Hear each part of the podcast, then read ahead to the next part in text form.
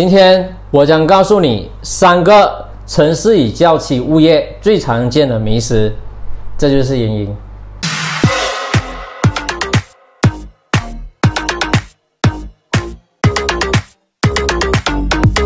在物业管理方面，最常看见的字眼是城市和郊区。由于两者之间将因不同国家而有个别的诠释概念，所以我将会分享关于城市和郊区最常见的三个迷思，以便大家了解两者之间的区别。一、城市代表市中心，最常见的误解是，除了市中心之外，其他地方都属于是郊区。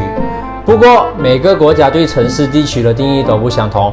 马来西亚将中等至高水平发展地区定义为城市地区，人口至少一万，并要在六十八岁的人口，也就是十五岁或以上，从事非农业工作。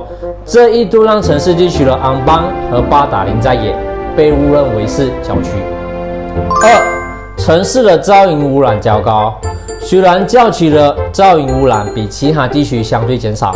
但也并不代表低，大量郊区物业都建立于靠近主要高速公路，来来往往的汽车噪音将影响着附近居民。除此之外，少数郊区住宅也建立靠近工厂、机场及建筑地盘。三、郊区缺乏设施，这一点在不同国家和地区拥有相对差别。在马来西亚，多数郊区物业附近都有提供诊所、超级市场、学校。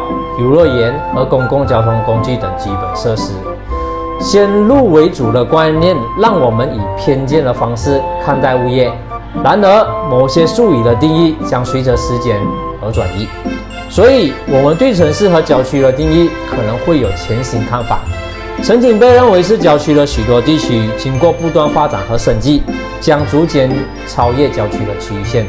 马来西亚作为发展国家，在未来将会持续性的扩大市场增长。